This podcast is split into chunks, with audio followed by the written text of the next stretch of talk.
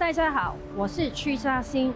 有人说香港文化蓬勃，中西文化荟萃；也有人说香港是文化沙漠，传统逐步没落。究竟哪一种说法才正确呢？今天就让我们翻开基本法，看看香港在文化创作上的优势。根据基本法第三十四条。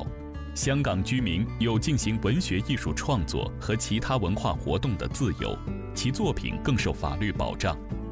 基本法第一百四十条便列明，香港特别行政区政府自行制定文化政策，以法律保护作者在文学艺术创作中所获得的成果和合法权益。版权条例的落实就是其中的明证。由此可见。